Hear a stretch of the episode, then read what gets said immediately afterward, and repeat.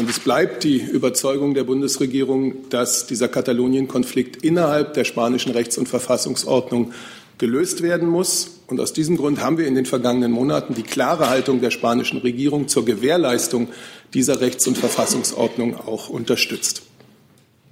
Zusatz?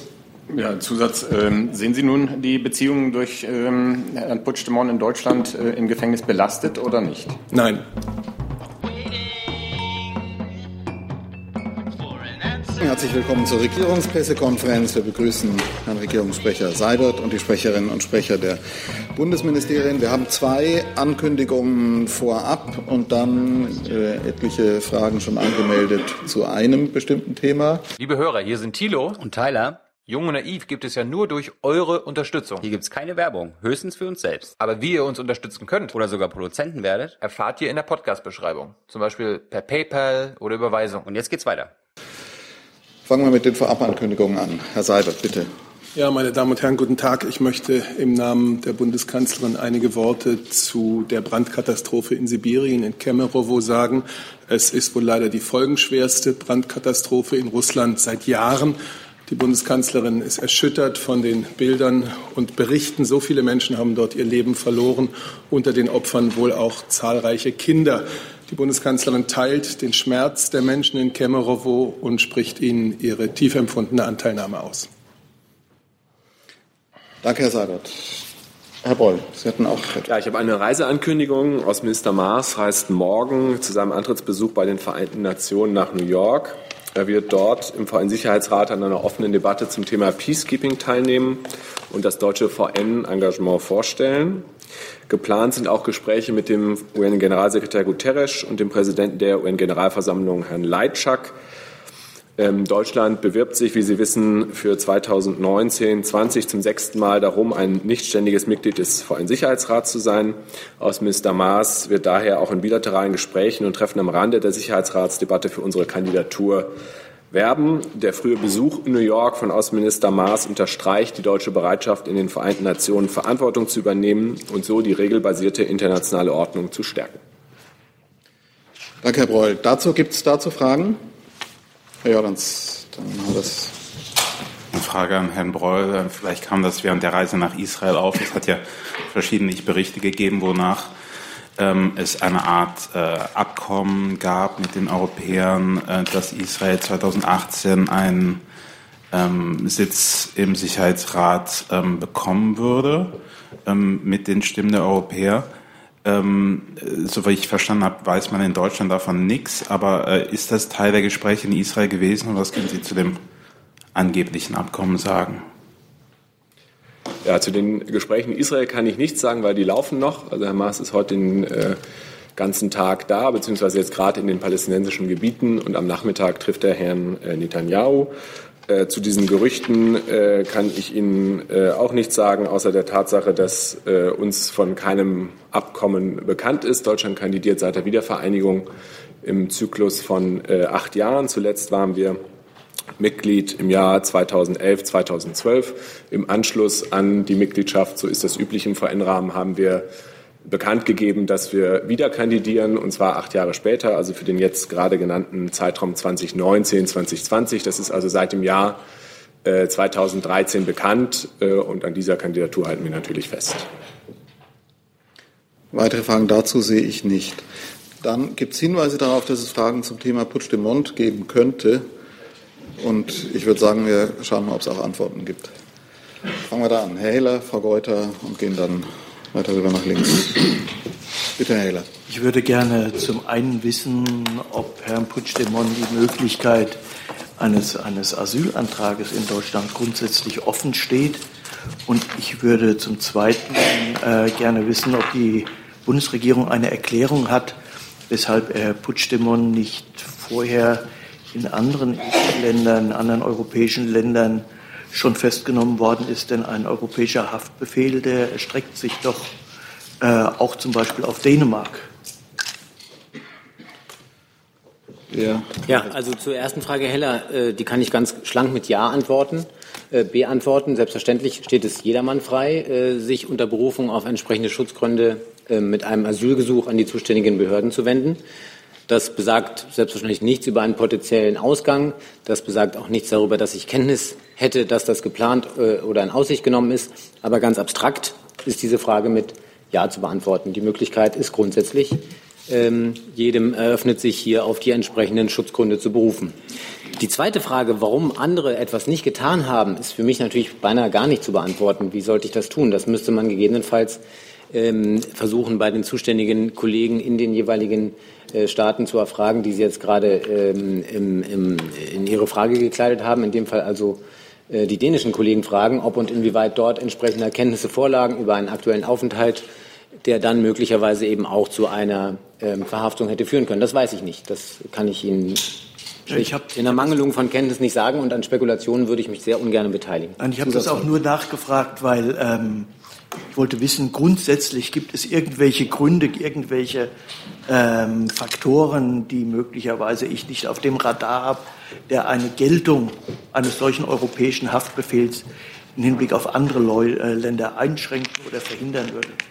Also zu allen Fragen, rechtlichen Fragen rund um den europäischen Haftbefehl ähm, wäre ich dankbar, wenn die Kollegin aus dem BMJV Stellung nehmen könnte, weil das tatsächlich außerhalb unserer Zuständigkeit liegt. Bitte.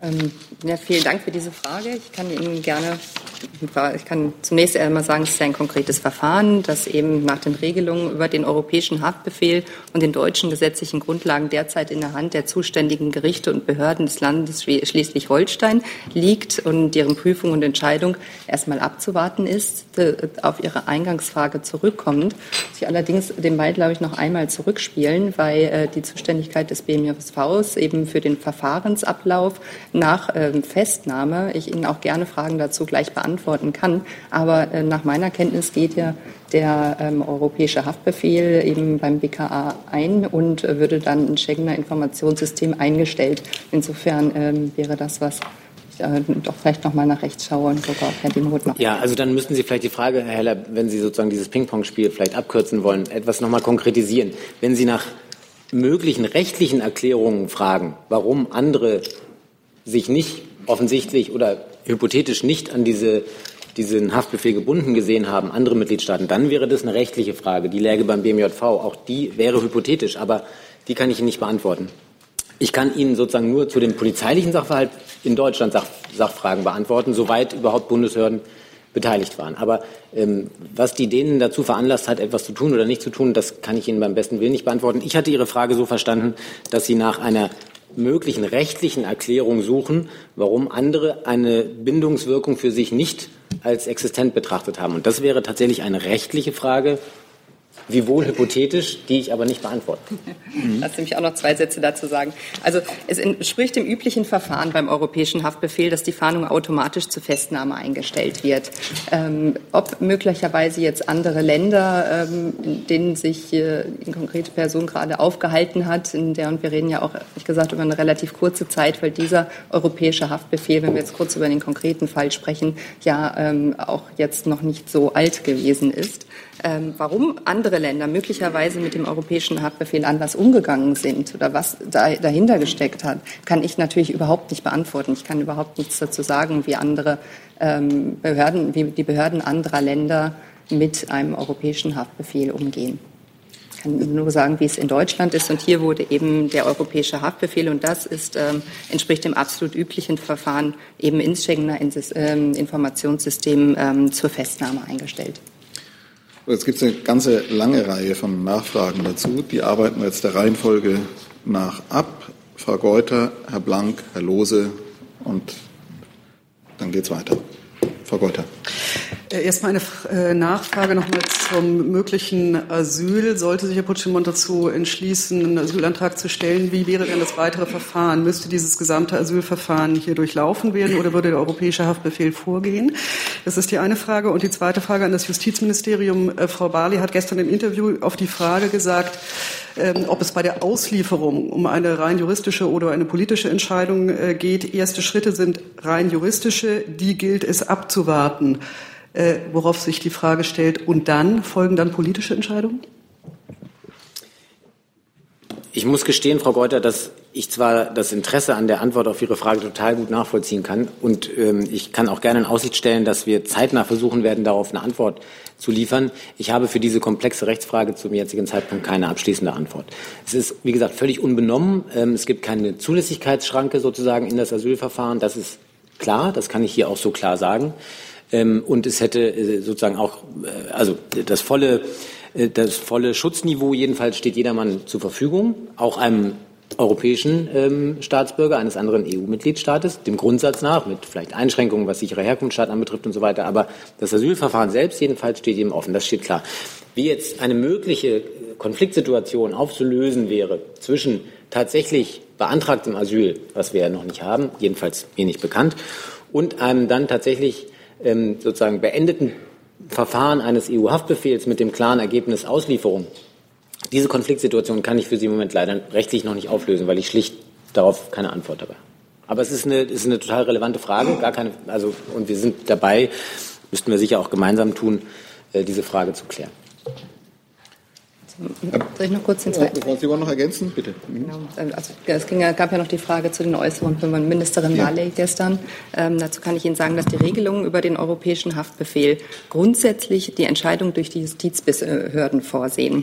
Und wenn ich auch noch mal die Zitate von Ministerin Barley von gestern wiederholen ähm, darf, sie hat auch gesagt, sie werden Verständnis dafür haben, dass ich jetzt von politischer Seite nicht in dieses rechtliche Verfahren eingreifen möchte, auch nicht durch voreilige Äußerungen. Zusatz, bitte. Nochmal nachfragen darf, wenn Sie jetzt grundsätzlich sagen ähm, und das als Juristin sagen, wieder die Nachfrage, was, wann denn nicht? Also welch, welcher politische Spielraum existiert? Genau, ich, da kann ich mich nur wiederholen mit dem, was ich gerade gesagt habe. Das Verfahren sieht grundsätzlich die Entscheidung durch die Justizbehörden vor. Und äh, dann Verweise auf die Äußerung von Ministerin Barley. Sich jetzt zum rechtlichen Verfahren, das justizielle Verfahren läuft ja, und ähm, jetzt dazu Grundsätzlich heißt es, es gibt Ausnahmen. Was sind dann die Ausnahmen? Ich habe Ihnen alles dazu gesagt. Herr Blank, dann Herr Lose, dann Herr Zweigler. Ähm, Herr äh, Seibert, die Linke spricht ja schon von einer politischen Verhaftung. Sehen Sie denn durch ähm, das Verfahren, das Herrn Putschmon jetzt droht, die Beziehung zu Madrid belastet? Und eine Frage an Herrn Dr. Dimroth. Ähm, es heißt ja, die, der Tipp zur Festnahme kam von spanischen äh, Sicherheitsbehörden. Können Sie das bestätigen oder war es reiner Zufall, äh, dass die deutsche Polizei Herrn Puigdemont festgenommen hat? Ja, ich denke, die beiden Kollegen haben ja gerade überzeugend dargelegt, dass das, was jetzt geschieht, auf Basis der deutschen Gesetze und der Regelungen rund um den europäischen Haftbefehl geschieht. Äh, und dass deswegen alles jetzt einmal in der Hand der zuständigen schleswig-holsteinischen Behörden und der zuständigen Gerichte ist. Das gilt es abzuwarten. Grundsätzlich zu dem zweiten Teil Ihrer Frage. Spanien ist ein demokratischer Rechtsstaat. Und es bleibt die Überzeugung der Bundesregierung, dass dieser Katalonien-Konflikt innerhalb der spanischen Rechts- und Verfassungsordnung gelöst werden muss. Und aus diesem Grund haben wir in den vergangenen Monaten die klare Haltung der spanischen Regierung zur Gewährleistung dieser Rechts- und Verfassungsordnung auch unterstützt. Zusatz? Ja, Zusatz. Ähm, sehen Sie nun die Beziehungen durch ähm, Herrn Puigdemont in Deutschland äh, im Gefängnis belastet oder nicht? Nein. Ja. Ja, also zunächst mal ist es so, dass im Rahmen des gemeinsamen Fahndungs- und Informationssystems, dem Schengener Informationssystem, das ja, wie Sie wissen, eines der äh, zentralen Instrumente ist, äh, sozusagen als Antwort auf die ähm, auf die offenen Grenzen innerhalb Europas, nämlich sozusagen einen maximal gut funktionierenden Informationsaustausch über sicherheitsrelevante Personen und auch Sachverhandlungen allen Polizisten in Europa sozusagen zur Verfügung zu stellen, um dann gegebenenfalls eben auch entsprechende Maßnahmen zu ergreifen, gibt es das sogenannte äh, Institut der Sirenen, so heißt das, beim BKA gibt es eine Organisationseinheit, die heißt Sirene, die ähm, parallel zu dem bloßen IT-System sozusagen über eine 24-7-Erreichbarkeit den, die unmittelbare Kontaktaufnahme ermöglicht mit anderen äh, äh, Mitgliedstaaten, die ihrerseits vergleichsweise Organisationseinheiten etabliert haben, um, wie gesagt, in, sagen wir mal, akuten Fällen eine Erreichbarkeit sicherzustellen, die dann ähm, ähm, eine unmittelbare Kontaktaufnahme ermöglichen. Ähm, so war das auch hier. Das BKA hat am Freitag äh, über die entsprechende ähm, Einstellung des europäischen Haftbefehls erfahren über dieses Sirene-Kontakt-Tool oder über diese Sirene-Kontaktstelle beim BKA und die dann wie üblich äh, an die entsprechenden Landesbehörden weitergegeben, die dann auf Grundlage dieses Haftbefehls ja letztlich tätig geworden sind. Daneben gab es auch eine enge Einbindung des äh, Verbindungsbeamten des BKA in Madrid in diesen Sachverhalt. Ähm, der auch die, ähm, ähm, der auch die mögliche Einreise des äh, Puigdemont umfasste. Inwieweit da jetzt allerdings Details Gegenstand der, des Informationsaustausches waren, also Uhrzeit, genauer Aufenthaltsort, das erschließt sich mir noch nicht. Ähm, mir wurde mitgegeben, dass dieser Verbindungsbeamte des BKA in Madrid eben ähm, äh, eng in den Informationsaustausch eingebunden war und auch die Informationen weitergegeben hat, es stehe eine Einreise bevor. Also so viel hat jedenfalls stattgefunden. Ob darüber hinaus, wie gesagt, georeferenzierte Daten, konkrete Zeitangaben äh, Gegenstand von Informationsflüssen waren, habe ich äh, jetzt noch nicht ausermitteln können sozusagen und kann es Ihnen dementsprechend zum jetzigen Zeitpunkt auch noch nicht sagen. Herr Lose, dann Herr Zweigler. Ähm, kurze Nachfrage noch äh, konkret dazu. Ähm, Herr Dimroth, können Sie uns denn sagen, äh, etwas sagen, was die Quelle des BKA war? Also das heißt, ähm, außer Ihr Hinweis auf den spanischen Verbindungsmann, war das der spanische Geheimdienst? Können Sie dazu irgendwas sagen? Und das Zweite, ähm, weiß nicht, Herr Seibert oder Herr Breul, ähm, gibt es in der Sache denn jetzt schon Austausch mit äh, der Regierung in Madrid? Also zum ersten, zu Ihrer ersten Frage kann ich jetzt kein Detail weiter beitragen. Ähm, der spanische Verbindungsbeamte hält in der Regel, weil es ein Polizist ist, äh, Kontakt zu seinen spanischen Polizeikollegen. Ja, aber auch das ist sozusagen erstmal eine Beschreibung des Allgemeinzustands. Ähm, ich nehme auch diese Frage gerne nochmal mit. Mhm. Das war's dann? Ich, nee, nein, ich glaube, er oder war da noch eine zweite Frage? Die Frage über Kontakte. Ja. Also, ich, also ich kann Ihnen zumindest äh, auf der Ebene der Bundeskanzlerin so etwas derzeit nicht berichten. Das ja, also ich meine, wir sind natürlich ständig in Kontakt mit unseren spanischen Freunden, aber es gilt das, ähm, was meine Vorredner schon ausgeführt haben. Es findet jetzt ein justizförmiges äh, Verfahren statt. Ähm, das ist eine Entscheidung durch unabhängige Justizbehörden. Deshalb bedarf es da äh, keiner Abstimmung äh, der jeweiligen Regierung. Herr Zweigler, dann gehen wir nach dort hinten zur Kollegin. Moment. Noch nicht, jetzt Bitte haben wir es ich habe das Verfahren verstanden. Der spanische äh, Verbindungsbeamte, arbeitet der auch mit dem spanischen Geheimdienst zusammen? Denn äh, es ist ja nicht Aufgabe der Polizei zu ermitteln, wo der Puigdemont sich in Nordeuropa beispielsweise, ob er sich in Finnland, Dänemark oder sonst wo aufhält. Und ich wollte wissen, hat es dann Einfluss auf die äh, ich sage mal, die Bewertung und die Qualität, dass man, äh, dass man das aus geheimdienstlichen Quellen bekommen hat? Hat das Einfluss auf die? Also die zweite Frage basiert ja sozusagen auf einer von Ihnen gerade selbst gegründeten Hypothese. Äh, und die erste Frage hatte ich gerade Herrn Lose gesagt, kann ich Ihnen nicht abschließend beantworten. Es ist allerdings nicht von einem spanischen Verbindungsbeamten die Rede gewesen in meinen Ausführungen, sondern ich redete von dem deutschen, von dem BKA-Verbindungsbeamten in Madrid, der ein Polizist ist und in der Regel dementsprechend auch Polizisten als Ansprechpartner in Spanien hat. Ähm, es ist im Übrigen auch nicht unüblich, dass selbstverständlich ein ausschreibender Staat einem anderen Mitgliedstaat ähm, Informationen darüber übermittelt, dass ähm, ein potenziell Gesuchter sich möglicherweise demnächst oder aktuell in dem jeweiligen Staat befindet. Aus welchen äh, Informationsquellen auch immer diese Erkenntnis generiert werden, da mag es ja ganz unterschiedliche Möglichkeiten geben. Es ist ja mitnichten so, dass die einzig denkbare Erklärung eine wäre, dass nachrichtendienstliche ähm, Informationen hier äh, geflossen sind. Ich weiß es nicht, ich kann es Ihnen nicht sagen. Ich kann Ihnen zusagen, dass wir uns bemühen, diese Antwort sozusagen zu bekommen. Aber ähm, das Verfahren selbst jedenfalls ist ein völlig übliches dass man ähm, jetzt außerhalb sozusagen von politisch relevanten Sachverhalten bei Schwerverbrechern, wie auch immer, ähm, darüber in Kenntnis gesetzt wird von einem anderen EU-Mitgliedstaat, dass sich der mit Haftbefehl, EU-Haftbefehl gesuchte wahrscheinlich oder gar sicher weil man eben entsprechende Erkenntnisse hat, und zwar auch polizeiliche Erkenntnisse. Das ist ja mitnichten so, dass das äh, das sind ja eigentlich polizeiliche Sachverhalte. Wenn jemand mit einem Haftbefehl gesucht wird, dann ist es ein polizeilicher Sachverhalt, kein nachrichtendienstlicher Sachverhalt. Dass solche Informationen auch über die entsprechenden Sirenennetzwerken ausgetauscht werden. Das ist äh, zunächst mal ein sehr üblicher Sachverhalt. Und eine Zusatzfrage. Mein gefragt gehört zu den Informationsquellen, Kontakten etc. des deutschen Verbindungsbeamten äh, äh, dort in, in Spanien. Gehört auch der spanische Geheimdienst? Also ich kann nur das, den Grundsatz schildern und der, der Grundsatz ist, dass ein Polizist, der im Ausland als Verbindungsbeamter tätig ist, sich mit Polizisten als Ansprechpartnern unterhält.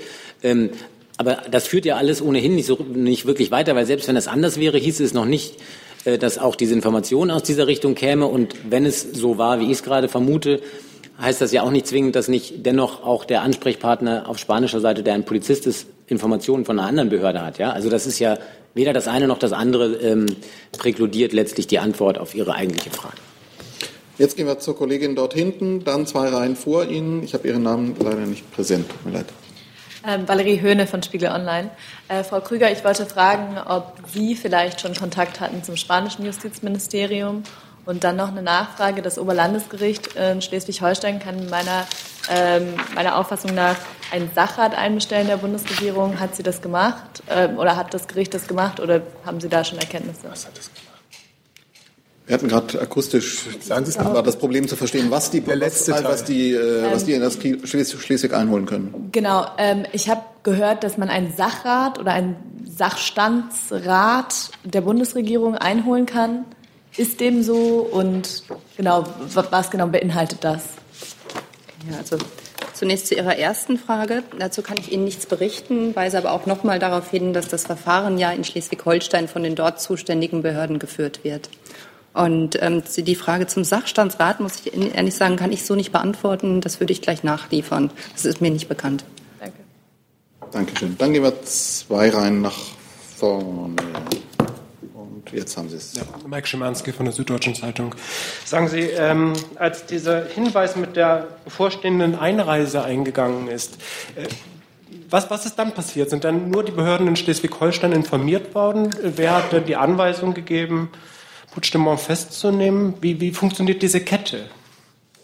Ja, ich hatte ja schon äh, berichtet, dass die schleswig-holsteinischen Kollegen über diese BKA-Zentralstellenfunktion, die wir Sirene nennen, informiert wurden und dort dann in eigener Zuständigkeit letztlich äh, entschieden haben, äh, die Festnahme zu vollziehen. Das ist aber auch, äh, auch das ist ein völlig normaler und sozusagen polizeialltäglicher Vorgang, dass die Landespolizei über diese Zentralstellenfunktion des BKA entsprechende Informationen erhält und dann tätig wird. Und im Übrigen ja auch, ähm, ohne dass ich das abschließend sozusagen sprechen kann, weil es eben die schleswig-holsteinische Polizei betrifft, ähm, ohne entsprechenden Ermessensspielraum oder ähnliches. Wenn äh, ein entsprechender vollstreckbarer EU-Haftbefehl vorliegt, dann ähm, ist es nicht die Aufgabe der Polizei, ähm, politische Erwägungen anzustellen, sondern dann ist es die Aufgabe der Polizei, denjenigen festzunehmen.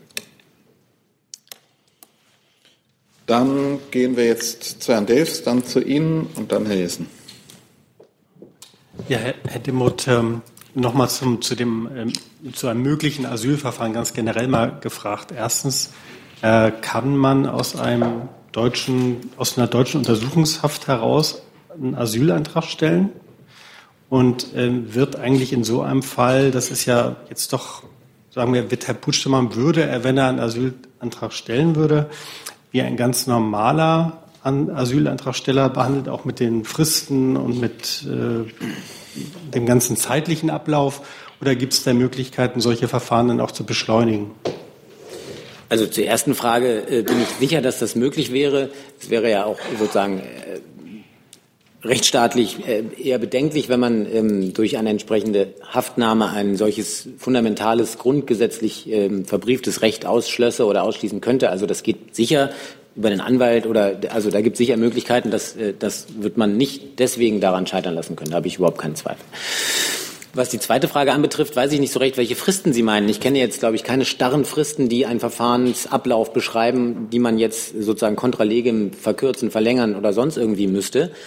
Ähm, und zunächst mal gilt auch hier, wie in jedem anderen Einzelfall auch, wiewohl wir ja über einen hypothetischen Fall sprechen, dass das BAMF nach den Buchstaben des Gesetzes einen solchen Antrag prüfen würde. Schlicht und einfach. Ähm, dass man möglicherweise auch aus, wie soll ich sagen, Opportunitätserwägungen zugunsten des Betroffenen vielleicht ein Verfahren versuchen würde, etwas zu priorisieren. Die Möglichkeiten gibt es immer. Aber weil Sie nach Fristen fragten, ich kenne jetzt keine starren Fristen im Asylverfahren. Wenn man, wie gesagt, aus, aus Opportunitätserwägungen heraus meint, dass ein, eine schnelle Entscheidung hier geboten ist für alle Betroffenen, möglicherweise gerade besonders für den Betroffenen selbst, dann gibt es natürlich Möglichkeiten zu beschleunigen. Das hat in der Vergangenheit ja auch immer wieder stattgefunden, dass man beispielsweise bestimmte Herkunftsländer prioritär behandelt hat, ähm, um schnelle Entscheidungen zu produzieren. Westbalkan war so ein Beispiel in der Hoffnung, was dann ja auch funktioniert hat, äh, das klare Signal zu senden, es lohnt sich nicht, hier Anträge zu stellen. Also die, die Möglichkeiten, da äh, fein zu steuern, die bestehen. Und bitte Ihre Frage. Ja, Zuleta, Spanische Presseagentur EFE. Frau Kruger, ich habe eine Lernfrage. Gibt es im deutschen Strafgesetzbuch ähm, das Vergehen Rebellion? Also Herr Puigdemont ist von, also das ist eine der Straftaten, die ihm vorgeworfen werden. Oder gibt es eine ähnliche Straftat, die man vergleichen konnte? Vielen Dank für diese Frage. Also im Strafgesetzbuch sieht jetzt nicht in Worten den Tatvorwurf der Rebellion vor. Es ist hier doch, wenn ich hier ein bisschen ausholen ähm, darf, weil Sie ja mit Ihrer Frage auf die Prüfung der beiderseitigen Strafbarkeit ähm, in diesem Verfahren hinzielen, die das ähm, äh, Oberlandesgericht äh, gemeinsam mit der Generalstaatsanwaltschaft hier ähm, anstellen würde. Da möchte ich Sie darauf hinweisen, dass ähm, insgesamt dieses Verfahren nach dem Rahmenbeschluss des Rates von 2002 läuft. Und dieser Rahmenbeschluss sieht neben diversen Katalogstraftaten auch vor, ähm, dass Sekunde. Ähm, ich, ich, zitiere daraus mal kurz, und zwar sieht ähm, Artikel 2 Absatz 4 ähm, vor, dass bei anderen Straftaten als den des Absatzes 2 kann die Übergabe davon abhängig gemacht werden, dass die Handlungen, deren wegen der europäische Haftbefehl äh, ausgestellt wurde, eine Straftat nach dem Recht des Vollstreckungsmitgliedstaates darstellen unabhängig von den Tatbestandsmerkmalen oder der Bezeichnung der Straftat. Das heißt in einfachen Worten, es kommt also auf den Sinngehalt an, nicht ähm, eben auf die Bezeichnung der Straftat oder Tatbestandsmerkmale. Ja, und die Prüfung ähm, zu der Prüfung selber kann ich Ihnen nicht sagen, weil diese Prüfung würde, ähm, würden die zuständigen Behörden in Schleswig-Holstein anführen. Dann sind wir jetzt bei Herrn Jessen, dann bei Herrn Wackett, dann ist Herr Lose noch mal dran schließt im Grunde direkt daran an. Wäre der Sinngehalt Rebellion in etwa ein ähnlicher wie der des äh, Hochverrats? Das ist nichts, was wir von hier aus beurteilen oder bewerten würden. Das ist Aufgabe der zuständigen Behörden, darüber zu entscheiden. Eine weitere Nachfrage. Ähm, gibt es über Rebellion, äh, Schrägstrich Hochverrat, weitere Vorwurfsmerkmale, die auch nach deutschem Recht ähm, strafbewehrt mit, ich glaube, mindestens zwölf Jahren Freiheitsstrafe müsste es ja sein, äh, sind. Und ähm, als letztes besteht prinzipiell die Möglichkeit einer am Ende politischen Entscheidung darüber, ob ausgeliefert wird oder nicht. Ähm, zu Ihrer ersten Frage muss ich Ihnen sagen, dass ich jetzt gerade mit Blick auf diesen ganz konkreten Fall, äh, der ja in, mit dem sich die Justizbehörden in Schleswig-Holstein beschäftigen, ähm, Ihnen dazu keine Einschätzung gebe und verweise Sie auf Schleswig-Holstein. Und äh, zu dem zweiten, Ihre zweite Frage hatten wir schon, da verweise ich auf meine Antwort an ähm, die Kollegin. Ja, da. Gut. Ähm, da hatten Sie gesagt, zunächst läge es bei den Justizbehörden richtig. Ich frage ja nur danach, ob es prinzipiell die Möglichkeit einer politischen äh, Entscheidung am Ende gibt. Die war, glaube ich, noch nicht beantwortet. Meines Erachtens haben wir diesen Kontext schon beantwortet. Ich kann aber auch gerne noch mal auf das Zitat von Ministerin Barley hinweisen, die gesagt hat, sie werden Verständnis dafür haben, dass ich jetzt von politischer Seite nicht in dieses rechtliche Verfahren eingreifen möchte, auch nicht durch voreilige Äußerungen werden. Das ist das, worauf ich Sie hinweise. Frau Fates, dann Herr Wackett. Ähm, ich möchte auch noch mal dazu nachfragen. Sie müssten doch eigentlich ähm, in der Theorie äh, sagen können, ob dieser Vorwurf Hochverrat, Rebellion und so weiter unabhängig von dem Fall ein äh, Vorwurf ist, der ähm, äh, in eine Auslieferung münden kann. Ganz unabhängig von diesem Fall. Muss ja nicht Herr Puigdemont gerade irgendwo in Untersuchungshaft sitzen. Das kann man ja vielleicht auch so beantworten. Gut, ja, ich kann es nochmal versuchen, ähm, einfach darzustellen. Ähm, ich hatte ja gerade vorgelesen, was der Rahmenbeschluss dazu sagt. Also diesem Rahmenbeschluss, der den europäischen Haftbefehl und äh, das Auslieferungsverfahren danach nach dem europäischen Haftbefehl regelt, sieht eben eine ganze Reihe von Katalogstraftaten vor, nach denen die Auslieferung ähm, grundsätzlich erstmal äh, oder der ähm, zulässig ist oder erlassen werden kann. Ich kann ein paar Beispiele daraus vorlesen. Das ist zum Beispiel Terrorismus, Menschenhandel, vorsätzliche Tötung, Erpressung, Schutzgelderpressung und so weiter. Das ist eine ganze Seite, können Sie es ähm, auch, wenn Sie es ansehen wollen. Zusätzlich sagt halt der, ähm, der, dieser Rahmenbeschluss, dass ähm, auch bei Straftaten, deren Sinngehalt ähm, eben zu vergleichen sind, eine Auslieferung möglich ist. Und ob jetzt wir im, im deutschen Strafrecht ein, eine vergleichbare Straftat zur Rebellion äh, des, des spanischen Rechts haben, ist keine Entscheidung ähm, oder nichts, was ich von hier aus eben beurteilen oder bewerten würde. Das ist jetzt gerade Aufgabe des ähm, oder würde Aufgabe der schleswig-holsteinischen Behörden sein, wenn dann das Auslieferungsverfahren ähm, laufen würde.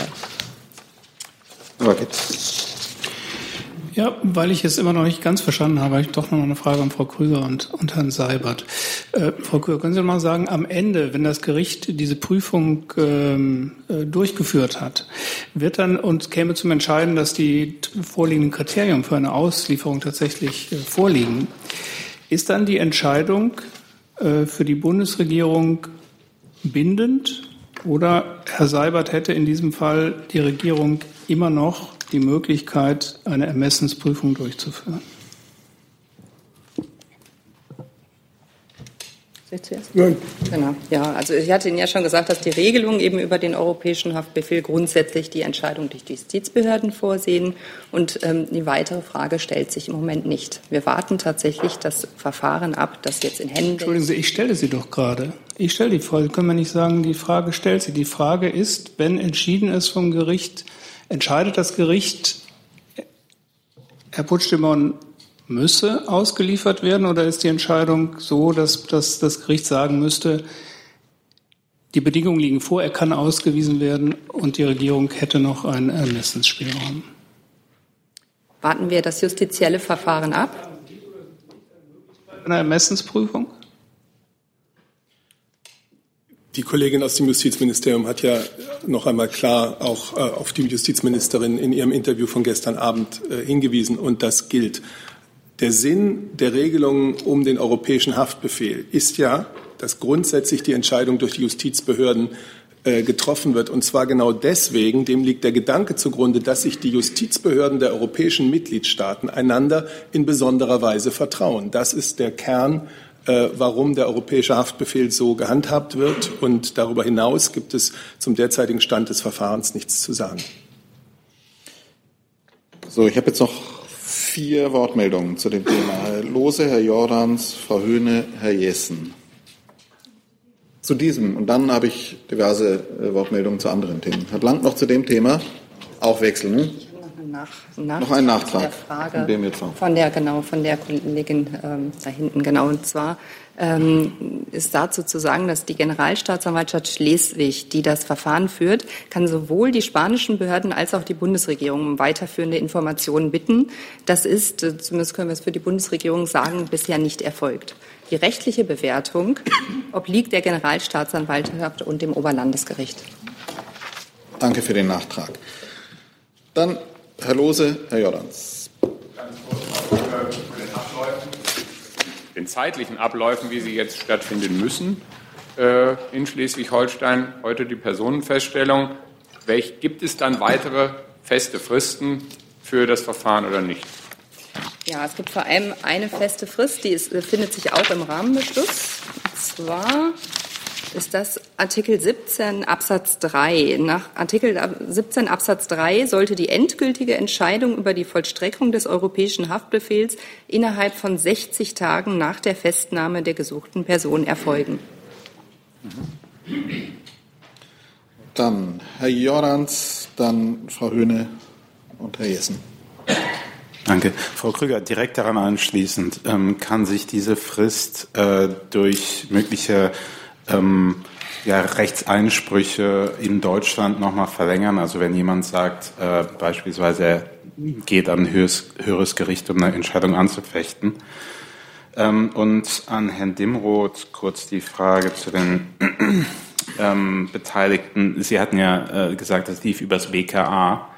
Ähm, verstehe ich Sie dann richtig? Es gibt also keine, ähm, also das Bundesamt für Verfassungsschutz oder womöglich der BND wären prinzipiell und konkret in diesem Fall nicht involviert in so einem äh, Verfahren, was einen europäischen Strafbefehl angeht. Ist das korrekt? Ich kann gerne anfangen, das geht. Ach so. Kann, kann ich auch gerne. Und zwar ähm, Verlängerung der Fristen. Ich denke, dass es möglich ist, ähm, dass nach Artikel 17 Absatz 4 ähm, in Sonderfällen, wenn der europäische Haftbefehl nicht innerhalb ähm, der vorgesehenen Fristen, wie gerade vorgetragen, vollstreckt werden kann, so setzt die vollstreckende Justizbehörde die ausstellende Justizbehörde von diesem Umstand und den jeweiligen Gründen in Kenntnis. Und in diesem Fall könnten die Fristen um weitere 30 Tage verlängert werden. Frau Hündler. Achso, Herr Dimroth, ja, äh, zu Ihrem zweiten Teil oder zum zweiten Teil Ihrer Frage, das ist relativ einfach. Ähm, wir reden hier ausschließlich über polizeiliche Sachverhalte. Das ist bei Haftbefehlen inländisch wie EU-weit dasselbe. Insofern kann ich Ihnen hier nur davon berichten, dass das BKA als Zentralstelle der deutschen Polizei, die typischerweise die Kontakte zu ausländischen Polizeidienststellen pflegt, ähm, beteiligt war. Fröne. Herr Seibert, nehmen Sie eine zunehmende Politisierung des europäischen Haftbefehls wahr? Wenn ja, wie würden Sie dazu stehen? Wie würde die Bundesregierung dazu stehen? Ich glaube, dass ich mich dazu wirklich eigentlich äh, nicht äußern kann. Das ist etwas, was sehr viel mehr äh, Kollegen aus anderen Häusern, die damit ständig zu tun haben, beobachten könnten. Äh, hier handelt es sich um einen Rechtsvorgang. Und die spanische Regierung hat ja immer wieder darauf hingewiesen, dass auch Herr Puigdemont und seine Mitstreiter nicht wegen politischer Ideen, nicht wegen ihrer Unabhängigkeitsideen äh, belangt werden, sondern wegen des Vorwurfs konkreter Straftaten. Ob dieser Vorwurf zutritt, das, zutrifft, das allerdings ist dann äh, zu überprüfen Angelegenheit der spanischen Gerichte. So, die letzten Fragen zu diesem Themenkomplex von Herrn Jessen und Frau Fates. Bitte. Frau Dr. Krüger, auch nachdem Sie nochmal das Zitat der Ministerin von gestern äh, vorgetragen haben, Unabhängig von diesem Fall bitte ich Sie einfach, die simple Grundsatzfrage zu beantworten. Kann von politischer Seite nach einer Auslieferungsentscheidung durch ein Gericht dieses durch politischen Beschluss verhindert werden oder nicht? Das ist eine Grundsatzfrage. Unabhängig von dem Fall lässt sich mit Ja oder Nein, glaube ich, beantworten. Herr Essen, danke für diese Nachfrage. Aber ich muss Ihnen sagen, dass ich von dieser Stelle dazu nichts mehr zu sagen habe. Ja, Sie verweigern, Entschuldigung, Sie, Sie verweigern, Sie verweigern die Antwort auf eine Frage, die Sie sehr wohl geben könnten. Das ist eine Verweigerung. Das ist eine pure Verweigerung. Die Frage stellt sich jetzt nicht und mehr kann ich dazu jetzt nicht sagen. Frau Fates. Mich würde noch interessieren, Herr Demroth, wie viele ähm, spanische Bürger in Deutschland Asyl bekommen haben bisher oder wie viele Fälle gibt es da? Die Zahl habe ich nicht im Kopf dabei, aber ich vermute, sie ist äh, mindestens mal, tendiert mindestens mal gegen null, vielleicht ist sie auch null. Aber ich würde es nachreichen. Das gebe zu, dass eine im alltäglichen Asylgeschäft jedenfalls eher untypisches Herkunftsland. Gut, dann allenfalls, wie bitte? Noch eine Frage zu dem Thema, bitte. Albert, ähm, vielleicht habe ich ein schlechtes Gedächtnis oder ich ähm, paralysiere zwei Fälle, die nicht ganz äh, gleichrangig sind. Aber als Herr Akanli in Spanien aufgrund eines türkischen Haftbefehls äh, vorübergehend äh, festgenommen wurde, hieß es von Seiten der Bundesregierung ausdrücklich, und ich meine auch von Ihnen, in solchen Angelegenheiten gäbe es immer einen Ermessensspielraum.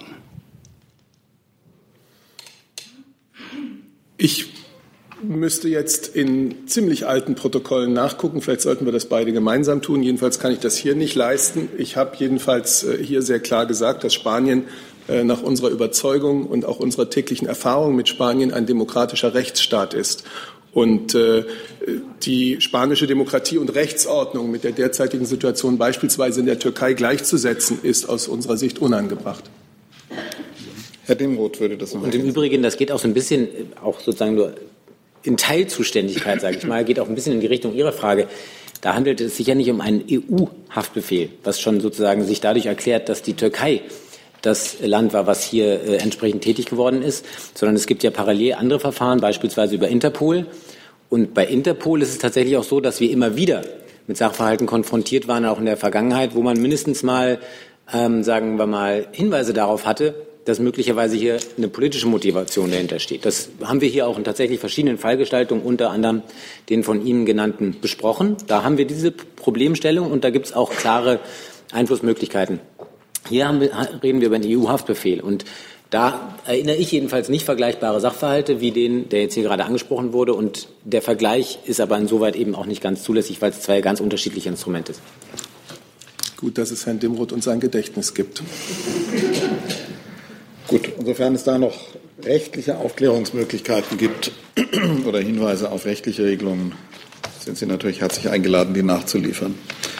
Dann wechseln wir an der Stelle das Thema und Frau von Bouillon hatte sich gemeldet, dann Herr Geers, Frau Oppelt, Herr Heller.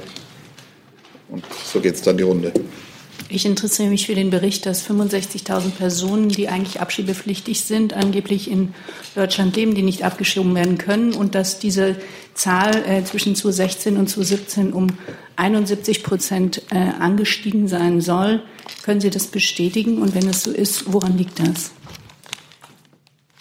Ja, ich kann das bestätigen. Es ist tatsächlich so, ähm, dass die Zahl äh, der ähm, Ausreisepflichtigen, die derzeit eine Duldung innehaben, weil sie eben nicht abgeschoben werden können, ähm, vom Jahr 2016, da waren es 38.012, auf über 64.900 im Jahr 2017 angestiegen ist. Das ist die von Ihnen gerade genannte Steigerung von circa 71 Prozent. Ähm, wenn Sie mich fragen, woran das liegt, dann muss ich etwas weiter ausholen, befürchte ich, weil tatsächlich das sich nicht mit einem einfachen Satz beantworten lässt. Zunächst mal ähm, ist ja auch die Zahl der Ausreisepflichtigen insgesamt angestiegen. So, das ist schon mal ein relevanter Erklärungsansatz, der ähm, das Phänomen aber nicht umfänglich beschreibt. Das werden Sie feststellen, wenn Sie sozusagen dort die Steigerungsraten anschauen. Die sind jedenfalls deutlich geringer als diese 71 Prozent. Insofern ist das nur ein Erklärungsansatz von, von mehreren. Ähm, wichtig ist aber vor allem aus unserer Sicht, dass ähm, mitnichten, und so ähm, scheint es ja teilweise heute durch die Berichterstattung, mitnichten ähm, wir es bei der Frage fehlende Pass- oder Passersatzpapiere mit dem zentralen oder gar einzigen Grund für Schwierigkeiten bei der Durchsetzung voll, vollziehbar bestehender Ausreisepflichten zu tun haben. Das regelmäßig zentralste Problem liegt darin, dass die Betroffenen sich diesem Verfahren nicht stellen, nicht mitwirken wollen. Das kann man sozusagen menschlich beurteilen, wie man das will, wie man das möchte, aber das ist der schlichte Befund. Ähm, dass also äh, ähm, die Betroffenen schlichtweg versuchen, die Verfahren ähm, in die Länge zu ziehen, sich sozusagen durch Ortswechsel zu entziehen. Gibt es eine Reihe von weiteren Möglichkeiten, die, die ich hier nicht äh, jetzt weiter ausführen möchte. Aber das ist sozusagen der, einer der Hauptgründe für die Schwierigkeiten. Das Zweite ist, ähm, dass selbstverständlich nach wie vor auch eine Reihe von rechtlichen, auch rechtsstaatlich gebotenen, das ist zweifelsfrei äh, richtig, rechtsstaatlich gebotenen ähm, Verfahrenshindernissen bestehen, die nicht ohne weiteres aufzulösen sind. Und dann kommen wir drittens ähm, zu der Frage, inwieweit Herkunftsstaaten bereit sind, ihre Staatsangehörigen zurückzunehmen. Und da kommen wir tatsächlich auch erstmalig bei den von mir gerade aufgeführten Gründen in den Bereich der Zuständigkeit des Bundes. Da wissen Sie, auch da haben wir eine Reihe von Maßnahmen ergriffen. Beispielsweise wurde das sogenannte ZUR etabliert, ähm, um eben äh, Fragestellungen, die typischerweise ähm, erfolgsversprechender zwischen zwei Regierungen verhandelt werden können, nicht auf Ebene der Länder oder gar der Kommunen mit den Ausländerämtern zu belassen, weil wir doch die Erfahrung haben, dass es häufig sinnvoll ist, wenn man eben bundesseitig ähm, an solche Herkunftsstaaten herantritt, verhandelt, äh, und das eben nicht ähm, den Kommunen überlässt. Also da ist schon einiges geschehen und ähm, vor allem erhoffen wir uns ja von dem schon in der letzten, in der letzten Legislaturperiode entwickelten und jetzt auch nicht zuletzt im Rahmen des von Bundesminister Seehofer angekündigten Masterplans fortzuentwickelten sogenannten kohärenten Ansatzes, dass hier weitere Verbesserungen zu erzielen sind. Der kohärente Ansatz meint, dass man ähm, dieses Politikfeld idealerweise nicht isoliert betrachten sollte als äh, solitär, sondern idealerweise immer zusammendenken sollte mit anderen Politikfeldern, in denen wir Beziehungen zu Herkunftsstaaten pflegen. Das kann die Entwicklungshilfepolitik sein, das kann die Visapolitik sein. Und genau dieser kohärente Ansatz, wie gesagt, ist aufgegleist in der letzten Legislatur. Da gibt es entsprechende Strukturen auch innerhalb der Bundesregierung. Und der wird fort und weiter zu entwickeln sein, um hier die bestehenden Hindernisse, die es auch hier gibt, das ist zweifelsohne so, ähm, weiter abzubauen. Da ist in der Vergangenheit auch in Einzelfällen schon einiges geschehen. Im, wenn man also entsprechend intensiv ähm, äh, sich bestimmten Herkunftsstaaten widmet, dann gibt es auch durchaus positive Entwicklungen und positive Erfahrungen. Das ist schon so. Ähm, aber äh, da ist aus unserer Sicht sicher dieser kohärente Ansatz der richtige, den wir aber vermutlich noch fort- und weiterentwickeln. Zusatzfrage, bitte nicht an.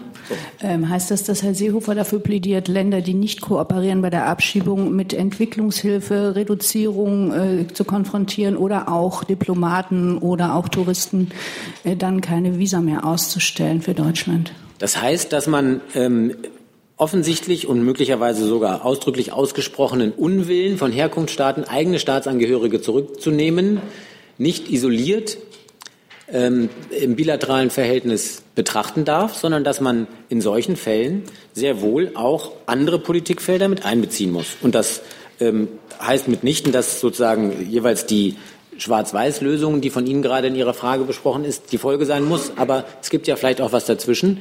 Und ähm, die letzte Bundesregierung, nur um das nochmal zu verdeutlichen, hat ja sehr erfolgreich auf europäischer Ebene den sogenannten Visahebel verhandelt der genau das letztlich schon regelt auf europäischer Ebene, was ich als kohärenten Ansatz beschrieben habe, nämlich die Möglichkeit, im Rahmen eines Automatismus eine ausgesprochene Visaliberalisierung wieder zurückzunehmen, wenn man feststellt, dass es vermehrt beispielsweise zu Asylmissbrauch kommt. Also auf europäischer Ebene haben wir sozusagen kodifiziert schon diesen kohärenten Ansatz, nämlich die Vermengung, wenn man so will, von Visa ähm, ähm, Visa-Themen mit Asylthemen.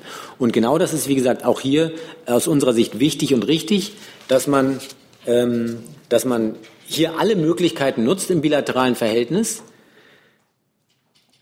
eine bestehende völkerrechtliche Rechtspflicht, nämlich eigene äh, Staatsangehörige zurückzunehmen, dann auch durchzusetzen. Das ist äh, das, was wir für richtig erachten. Nicht ein Politikfeld solitär neben dem anderen verhandeln, sondern alle Politikfelder im bilateralen Verhältnis gemeinsam zu verhandeln. Herr Lose, zu dem Thema. Hm? Ja, Herr Dimmoth, äh, die Argumente, die Sie genannt haben für die Steigerung, sind ja Phänomene, die sich auch vorher schon gefunden haben. Erklären mir jetzt noch nicht ganz, warum die Steigerung so enorm ist. Punkt eins. Punkt zwei, ganz konkret, haben Sie Zahlen, äh, inwieweit seit das Zoro seine Arbeit aufgenommen hat, äh, es an Verfahren beteiligt war? Also sozusagen haben Sie eine Erfolgs- oder Misserfolgsquote des Zor? Also zu der ersten Frage, ich hatte ja ähm, gleich darauf hingewiesen, dass meine Erklärung nicht alleine und schon gar nicht mathematisch genau sozusagen diese Zunahme unterlegen mit, mit einer Argumentation, sondern dass es ein Teil der Erklärung ist. Zunahme der Zahlen, die genannten weiteren Phänomene. Ähm, es gibt sicher auch bestimmte Staaten, wo äh, wirklich noch entsprechender Gesprächsbedarf besteht und wo dann auch entsprechende Verbesserungspotenziale sind. Also mein, mein Vortrag sollte nicht lauten, der Bund hat hier keinerlei Verantwortung und äh, die Länder sind schuld. Das ist ja gerne dieser, dieser etwas, ähm, soll ich sagen, etwas ähm, schemenhafte Argumentationsstrang, der gerne vorgetragen wird, wechselseitig. Das ist hoffentlich aus unserer Sicht überwunden. Wir haben in der letzten Legislatur von der nationalen Kraftanstrengung gesprochen. Jetzt hat der Innenminister einen Masterplan angekündigt, der selbstverständlich nur funktionieren kann, wenn man die Länder mitnimmt und nicht gegen die Länder. Also das war, war auch nicht der, der Versuch, sozusagen hier einseitig Verantwortung zuzuschieben. Es gibt eine Verantwortung beim Bund, die liegt vor allem im Verhältnis zu den Herkunftsstaaten. Und da ist, wie gesagt, auch noch deutlich äh, Verbesserungspotenzial. Das will ich gar nicht in Abrede stellen. Insofern kann ich Ihnen das nicht hundertprozentig auflösen, diesen, diese Zunahme, weil ein Teil dieser Zunahme sicher auch in, den, in dem fehlenden Willen und der fehlenden Kooperationsbereitschaft der Herkunftsländer liegt. Ähm, und eine, eine Erfolgsbilanz, wie von Ihnen erfragt, habe ich jedenfalls hier nicht dabei.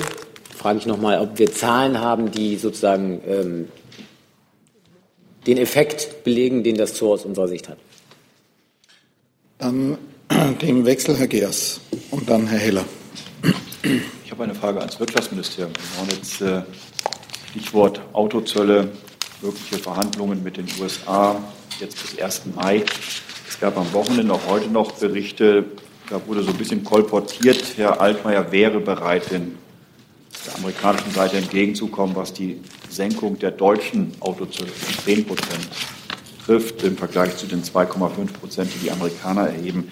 Ich habe jetzt auch den Tweet von Herrn Altmaier gelesen gestern Abend, der gesagt hat, er hat keinerlei Angebote und Zusagen gemacht. Deshalb die Frage nochmal zur Klarstellung. Bezieht sich dieses Angebot, er hat keine Angebote und Zusagen gemacht, bezieht sich das nur rückwirkend auf seine Verhandlungen in der letzten Woche in Washington, äh, um die angedrohten Zölle auf Aluminium und äh, Stahl erstmal aus der Welt zu bekommen? Oder bezieht sich das auch auf die Zukunft, sprich auf die Verhandlungen, die jetzt mit den Amerikanern kommen? Ja, vielen Dank für die Frage. Lassen Sie mich einmal vorweg klarstellen, dass äh, der Minister sich ja gestern eben auch geäußert hat auf Twitter und heute Morgen auch noch mal in einem Radiointerview, dass diese Meldung, ähm, er habe da irgendwas angeboten oder angekündigt, ähm, völlig falsch ist. Ähm, die EU verhandelt äh, einheitlich und geschlossen an dem Punkt und ähm, der Minister hat sich ja auch ähm, geäußert zu dem, wie es jetzt weitergeht. Ähm, wir werden jetzt erstmal Gespräche innerhalb der EU führen und dann werden die Punkte, die die EU hat und die Punkte, die die äh, US-Seite haben, hat, auf den Tisch gelegt. Und da muss man miteinander reden. Es gibt keine konkreten Punkte, die äh, wir jetzt schon in die Runde werfen würden. Das heißt, es gibt kein konkretes Angebot, zum Beispiel deutsche Zölle zu senken. Die Frage ist, ist es eine denkbare Option im Rahmen der Verhandlungen? Also wir werden den Verhandlungen jetzt von dieser Stelle aus nicht vorgreifen. Ähm, es, es, gilt das, was der Minister gestern gesagt hat. Und jetzt beginnen die Gespräche und ähm, dann wird man schauen, wo man am Ende landet. Haben wir jetzt Herrn Heller zu dem Thema, auch wenn ich es richtig sehe. Mich würde einmal interessieren, ob die Bundesregierung in den letzten Tagen Kontakt zur chinesischen Seite aufgenommen hat, die ja jetzt quasi als der Hauptadressat der amerikanischen Drohungen gilt, aber eben auch ähm, WTO-relevant. Also die WTO-Fragestellungen betreffen ja auch China, so dass da ja durchaus eine Betroffenheit geben könnte. Und ähm, mich würde zum Zweiten interessieren, ähm, diese Pause, Ausnahme, vorübergehende Ausnahme, die Deutschland erhalten hat von den USA, bezieht die sich eigentlich nur auf die Zölle oder bezieht die sich auch auf andere Handelsbeschränkungen wie zum Beispiel Quoten, dass man sich gewissen Quotenvorgaben der USA äh, fügen muss, denn das ist ja offenbar ein Instrument, auf das sich jetzt Südkorea eingelassen hat. Ja, vielen Dank für die Frage. Also Gespräche mit äh, China sind mir zu dem Thema äh, jetzt nicht bekannt. Und ähm, zu Ihrer Frage, also die Ausnahme bezieht sich auf ähm, diese ähm, Zölle, die die USA auf äh, Stahl und Aluminium erhoben haben, ähm, jetzt ähm, zusätzlich. Und ähm, zum Thema einer äh, möglichen späteren Quote sieht diese Länderausnahme, die ja auch die EU einbezieht, eben auch vor, dass zu einem späteren Zeitpunkt eine Quote eingeführt werden kann. Das ist natürlich auch ein Thema, was wir sehr genau im Blick behalten. Herr Grimm, noch zu diesem Thema und dann zu anderen Themen. Herr Keller und Frau Oppelt. Als nächstes. Ich hätte dazu noch eine Frage an Herrn Seibert. Herr Seibert, die Kanzlerin, wie ist denn deren Einschätzung in diesem Konflikt? Würde sie sagen, dass man insgesamt den Amerikanern bei ihrem Vorgehen gegen China zur Seite springen sollte? Oder sagt die Kanzlerin, äh, uns ist der internationale Freihandel so wichtig, ähm, dass wir die, das Vorgehen der Amerikaner nicht verstehen können.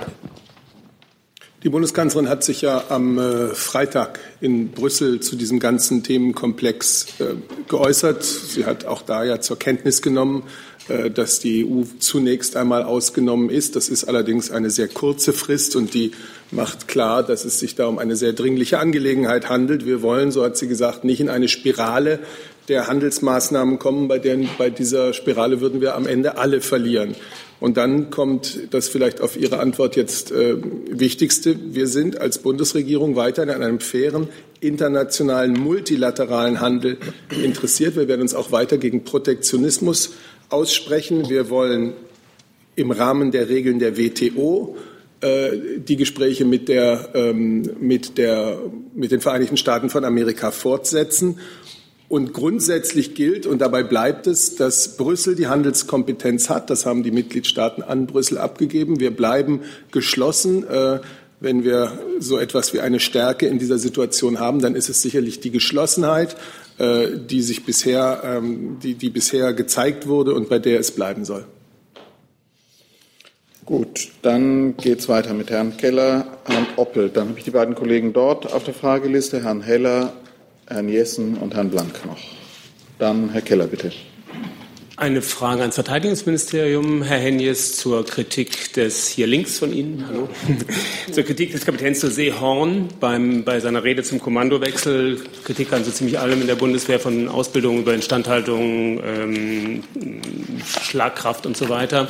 Zum einen inhaltlich, ähm, was sagen Sie inhaltlich dazu? Teilen Sie die Kritik? Kennen Sie die vielleicht auch aus anderen Bereichen, also von anderen Offizieren? Zum zweiten zur Form. Was sagen Sie dazu, dass ein hochrangiger Offizier eine öffentliche Rede zu einer solchen Art Generalabrechnung nutzt und immerhin ja auch gesagt habe, das Vertrauen in die politische Führung komplett verloren. Welche Konsequenzen wird das haben? Ja, vielen Dank für Ihre Frage. Der Inhalt der Rede ist mir lediglich aus den Medien bekannt. Dem Bundesministerium der Verteidigung liegt die Rede so nicht vor. Wie sie selber schon ausgeführt hat, hat hier offensichtlich ein Offizier seine Meinung geäußert. Die Inhalte sind für uns nicht neu und muss aber also auch die Thematik, die er wohl angesprochen hat, soweit sie in den Medien äh, thematisiert worden sind, nicht neu. Möchte aber ganz bedeutend besonders hier unterstreichen, dass wir mittendrin in einer umfassenden Modernisierung sind, in den, einem Prozess, der durch Trendwenden äh, charakterisiert ist.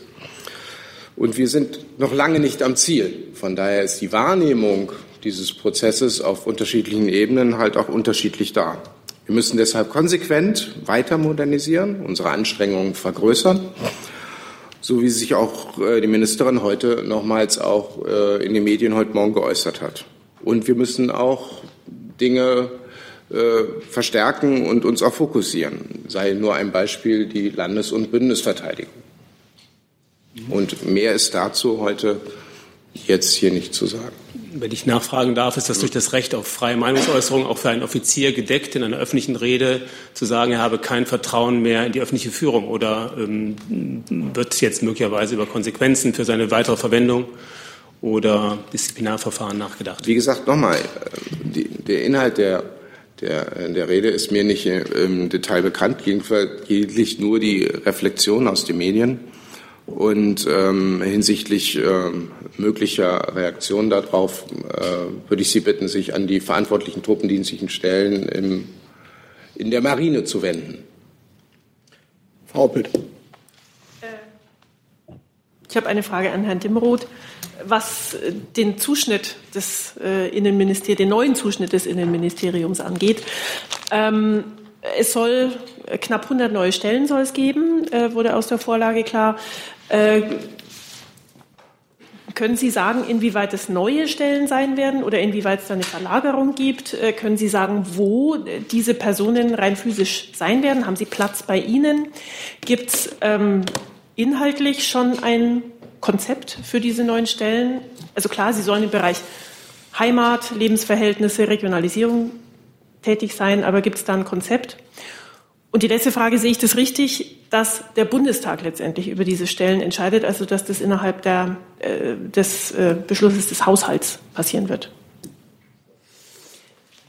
Also äh, mit der letzten Frage angefangen. Ähm, tatsächlich ist es ja eines der vornehmsten Rechte des Deutschen Bundestages, über den Haushalt der Bundesregierung zu beschließen. Das umfasst auch Stellen. Insofern äh, sind immer dann, wenn endgültig neue Stellen ausgebracht werden müssen, hier auch entsprechende Beschlüsse des Deutschen Bundestages erforderlich. Ähm, wie Sie auch wissen, gibt es noch keinen entsprechenden ähm, Entwurf der Bundesregierung, der dann vom Deutschen Bundestag beraten und beschlossen werden könnte.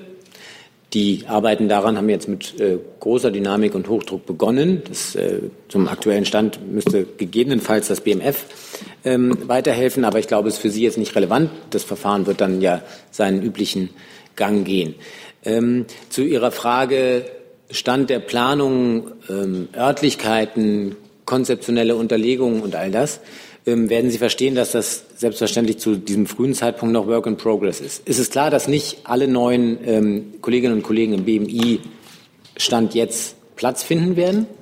Das ist, äh, ist äh, sozusagen rechnerisch nicht möglich. Das Gebäude ist jetzt schon ähm, mehr oder weniger ähm, abschließend aus, äh, ähm, ausgenutzt sozusagen. Da ist also kaum Spielraum nach oben. Und es ist ja nicht nur so, dass wir neue Stellen, die von Ihnen gerade beschrieben bekommen, sondern es gibt ja auch noch neue Kolleginnen und Kollegen aus dem ähm, Bereich des bisherigen Verkehrsministeriums, die sich um Raumplanungs- und raumordnungsrechtliche Fragen kümmern sollen. Ähm, es gibt auch noch Kolleginnen und Kollegen, und zwar nennenswert viele aus dem äh, bisherigen Umwelt- und Bauministerium, nämlich aus dem Baubereich, die jetzt zum BMI gehören. Und die werden sicher nicht alle im jetzigen, ähm, in der jetzigen Liegenschaft unterkommen. Das steht fest. Ob man jetzt wie und wen aber dann sozusagen disloziert unterbringt, äh, das sind äh, Entscheidungen, die noch nicht abschließend getroffen sind. Klar ist, es werden nicht alle äh, in dieser Liegenschaft da drüben ähm, Platz finden können. Dementsprechend wird man Lösungen arbeiten müssen, mindestens kurz- und mittelfristig, wo an anderen Standorten gearbeitet werden kann. Das kennen wir aus der Vergangenheit allerdings als Innenministerium auch sehr gut. Nicht nur äh, wegen Bonn-Berlin, sondern auch, weil wir an verschiedenen Standorten in Berlin schon tätig waren und sind, so unter anderem beispielsweise im Bundeshaus an der Bundesallee. Ähm, überdies planen wir einen Neubau ohnehin, der allerdings ähm, nicht so rasch nicht so rasch, nicht so rasch äh, fertigzustellen sein wird, obwohl wir jetzt auch Bauministerium sind. Ähm, dass man sozusagen ganz kurzfristig hier äh, entsprechende Bedarfe abdecken kann. Ähm, was die konzeptionelle Frage anbetrifft, da hat sich der Minister selbst ja in einer Reihe von öffentlichen Äußerungen schon dazu geäußert. Wir hatten Ihnen am letzten Freitag auch mitgeteilt, dass es jetzt eine Entscheidung gibt, äh, nicht nur äh, in Bezug auf den zuständigen parlamentarischen Staatssekretär, Herr Wanderwitz, sondern auch in Bezug auf den beamteten Staatssekretär, Herr Dr. Kerber. Das ist alles noch äh, sozusagen, sozusagen ähm, mit dem Zusatz in Planung oder beabsichtigt äh, ähm, zu sprechen, weil die entsprechenden Personalien noch vom Kabinett beschlossen werden müssen. Wir sind aber guter Dinge, dass das zeitnah idealerweise im Laufe der Woche, also am Mittwoch, geschieht. Ähm, und all das sage ich deswegen, weil Ihnen dadurch vielleicht so ein bisschen klarer wird, dass es selbstverständlich eine, eine, einen politischen Leitgedanken, eine politische Idee, eine politische Botschaft gibt, die der Minister ähm, klar damit verbindet, was jetzt unter dem Aspekt Heimat betrieben werden soll. Die Unterlegung durch wirklich konkrete erste Arbeitsschritte, das ist das, was jetzt gerade beginnt und stattfindet, ähm, zusätzlich zu der Frage der Personalgewinnung. Die Heimatabteilung soll ja, das hatte ich hier auch schon mal ausgeführt, insgesamt dreizügig sein, sich also einmal beschäftigen mit dem, was bisher aus dem Verkehrsministerium heraus gesteuert wurde, wie gesagt Raumplanung vor allem. Das zweite ist das, was wir heute schon tun unter dem Stichwort gesellschaftlicher Zusammenhalt. Dialog mit den Religionen, Deutsche Islamkonferenz, politische Stiftungen, ähm, all solche Fragen.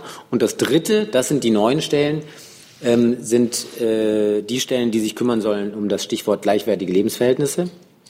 Da hat der Minister auch sehr klar gemacht, da geht es ihm nicht darum, Zuständigkeiten anderer Ressorts in Frage zu stellen oder gar zu kapern, sondern da geht es ihm um eine, wie soll ich sagen, konzeptionelle Federführung im BMI, die dann vor allem auch darin liegen wird, entsprechende gemeinsam erarbeitete Konzepte durch entsprechende Koordinierungsarbeit auch möglichst rasch ähm, erfolgreich umzusetzen. Das ist grob das, was ich Ihnen mit Stand heute dazu sagen kann. Ähm, und ich bin sicher, dass das sukzessive jetzt sehr schnell auch sehr viel konkreter werden wird. Dann gehen wir jetzt zu Ihnen, bitte. Eine Frage an Herrn Seibert oder an Herrn Breul. Ähm, es gibt Berichte, wonach mehrere europäische Länder als Antwort auf Fall Skripal äh, russische Diplomaten äh, wurden ausweisen wollen. Äh, diese äh, Nachricht könnte heute von der äh, EU-Offiziellen verkündet werden, sollte sie zutreffen. Ich würde gerne wissen, ob Deutschland äh, mitmacht und wenn ja, dann in welchem Umfang. Danke. Ja, wenn ich auch ähm, in Antwort auf Ihre Frage nochmal auf die Erklärung der Bundeskanzlerin am Freitag in Brüssel zurückgehe, da hat sie ja ähm, beschrieben, wie intensiv die Diskussion im Europäischen Rat und wie solidarisch der Europäische Rat mit der britischen Premierministerin und mit Großbritannien insgesamt in dieser Sache war. Ähm, das schlägt sich dann auch in den Schlussfolgerungen des Europäischen Rates nieder, die Sie sicher kennen. Und dann hat die Kanzlerin auch erwähnt, dass wir nun gemeinsam mit anderen Verbündeten und Partnern auch über weitere Maßnahmen beraten und uns abstimmen. Die Abstimmung dauert nach wie vor an. Wir werden Sie unterrichten, wenn es etwas zu berichten gibt. Mhm. Eine Zusatzfrage. Äh, glauben Sie, dass so ein Schritt, wenn es tatsächlich erfolgt, äh, der Beziehungen zwischen Europa und Russland noch zusätzlich äh, verschlechtern könnte? Ich spekuliere jetzt nicht, sondern wir berichten, äh, wenn es etwas zu berichten gibt. Die Abstimmung dauert an und äh, das müssten Sie schon abwarten, wenn ich Sie darum bitten dürfte. Grundsätzlich haben wir immer wieder äh, auch von dieser Bank unser Interesse an guten Beziehungen zu Russland und dem russischen Volk gesagt, haben immer wieder gesagt, dass es auch da, wo es Meinungsverschiedenheiten gibt, und die sind erheblich auf vielen Gebieten, der Dialog wichtig ist und wir ihn immer wieder suchen werden. Herr Jordans und Herr Daves noch zu diesem Thema, bitte. wenn Sie sagen, die Abstimmung dauert noch an, gibt es da äh, konkrete Termine, die noch ausstehen, wo man sich treffen müsste? Oder ist es theoretisch möglich, dass die Abstimmung heute abgeschlossen und ein Ergebnis verkündet werden könnte? Herr Jordan, ich habe dem, was ich jetzt dem polnischen Frager gesagt habe, nichts hinzuzufügen. Herr Delfs? Herr Sabat, nochmal zurückgehen zu, zu den Äußerungen der Kanzlerin ähm, in Brüssel. Äh, Habe ich Sie da richtig verstanden, dass Sie auf jeden Fall eine, äh, auch eine Ausweisung russischer Diplomaten aus Deutschland nicht ausgeschlossen hat? Also das ist auch eine der Optionen, die auf dem Tisch liegt jetzt. Wenn Sie sich die Äußerungen der Bundeskanzlerin in Brüssel anschauen, dann werden Sie sehen, dass sie äh, lediglich davon gesprochen hat, dass der europäische, also der EU-Botschafter in Moskau zu Konsultationen nach Brüssel zurückgerufen worden ist. Davon hat sie gesprochen. Und dann hat sie gesagt, dass wir gemeinsam, jedes Land für sich, aber eben auch gemeinsam mit unseren europäischen Partnern und den Verbündeten über mögliche weitere Maßnahmen beraten. Und ich kann nur noch mal wiederholen, was ich gerade auch schon gesagt habe. Zusatzfrage noch, aber habe ich richtig verstanden, diese möglichen weiteren Maßnahmen könnten ja dann auch äh, russische Diplomaten betreffen, richtig? Die Rede ist von möglichen weiteren Maßnahmen. Ich werde das nicht weiter auslegen für Sie. Dann bitte Ihre Frage. Dieses, dieselbe Frage stellen also. Gut. Dann kommen wir weiter. Ich habe jetzt noch die Kollegin dort, Herrn Heller, Herrn Jessen, Herr Blank, Frau Fatis und damit ist die Frageliste dann geschlossen. Sie hatten noch eine Frage? Dann nehmen wir Sie noch mit drauf, aber dann ist geschlossen. Herr Blank ist fertig, dann rutschen Sie nach. Bestens. Aber gehen wir zunächst zu Ihnen. Blank hat fertig. Bitte schön. Moment. Das betrifft auch noch mal eine Personalie, nämlich die des Antisemitismusbeauftragten. Es gab da am Wochenende Berichte und auch schon eine Erklärung ähm, ähm, aus dem BPA, dass die Stelle im Innenministerium angesiedelt werden soll. Es dahingehend Einigkeit in der Bundesregierung gibt. Können Sie denn schon einen Zeitplan sagen? Wann wird er berufen? Wann nimmt er die Arbeit auf? Und noch der zweite Versuch, es werden auch schon Namen kolportiert. Können Sie dazu auch schon was sagen? Ja, zunächst mal mache ich auch einen Versuch, nämlich Ihnen äh, auch für die Zukunft sozusagen den vollen Namen dieses Beauftragten ähm, nahezulegen, weil das ein Beauftragter oder eine Beauftragte für jüdisches Leben in Deutschland und gegen Antisemitismus äh, sein wird. Das ist äh, der Beschluss im Koalitionsvertrag und das ist, glaube ich, in der in dieser doppelten Ausdrucksweise ist auch äh, eine Menge enthalten, was über den sehr dringenden Kampf gegen Antisemitismus hinausgeht. Wir wollen eben auch jüdisches Leben in Deutschland äh, fördern. Wir sind dankbar dafür, dass jüdisches Leben in Deutschland sich äh, in dem Maße wieder äh, angesiedelt hat, wie es das der Fall ist. Ähm, ich kann nur noch einmal sagen, da gab es eine, eine Meldung, die schlicht falsch war. Ähm, und deswegen haben wir das äh, korrigiert. Die Bundeskanzlerin, der Bundesinnenminister, die Bundesregierung ist der Überzeugung, dass dieser Beauftragte für jüdisches Leben und gegen Antisemitismus anzusiedeln ist im Bundesministerium des Inneren, äh, denn in diesem Ministerium liegt die Zuständigkeit für die staatlichen Beziehungen zu den Kirchen und zu den Religionen. Mehr kann ich Ihnen zu diesem Thema noch nicht sagen. Zusatz bitte. Das heißt, einen Zeitplan, wann der anfängt, gibt es schlicht noch nicht. Also, weil die Frage war jetzt nicht beantwortet. Konkrete Fragen zur Person äh, kann ich Ihnen noch nicht sagen und damit hängt ja auch das andere zusammen. Herr Heller und Herr Jessen dann. Jetzt geht's. Ich würde gerne das Bundesfinanzministerium fragen. Es gab heute einen Auftritt der IWF-Chefin Christine Lagarde, ähm, wo sie unter anderem geworben hat für die Einrichtung eines neuartigen Stabilisierungsfonds äh, zur Abfederung gegenüber schwierigen konjunkturellen Einbrüchen. Mich würde interessieren, äh, ob die Bundesregierung schon eine Position hat über die Sinnhaftigkeit eines solchen Instruments, das automatisch wirken soll bei Erfüllung gewisser Kriterien. Ja, Heller, zu dem Thema kann ich Ihnen nur sagen, das ist ja heute erst vorgestellt worden. Wir werden uns das dann angucken äh, und auch äh, Ihnen dazu Auskunft geben. Aber im Moment müssen wir es erst noch abwarten, bis es auch in schriftlicher Form vorliegt. Dann Herr Jessen, bitte. Der Kollege Mehrkamp hatte sich aber vor mir gemeldet. Nehmen Sie ihn zuerst an. Ja, nur ganz kurz, weil wir auch gerade beim Finanzministerium sind, eine Frage zum Thema Gemeinnützigkeit. Inwieweit äh, oder was plant das Finanzministerium konkret, das Gemeinnützigkeit zu, recht, äh, zu ändern, damit die Finanzämter jetzt äh, konkreter und einheitlicher über die Zuteilung der Gemeinnützigkeit an Vereine entscheiden können?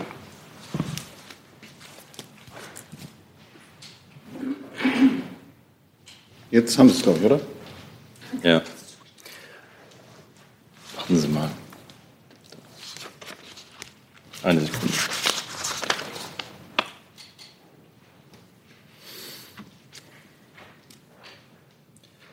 Also grundsätzlich muss man sagen, dass die äh, Frage der äh, Gemeinnützigkeit eine Frage äh, der, der Ländersteuerverwaltung ist, die vor Ort entschieden wird. Ähm, die ähm,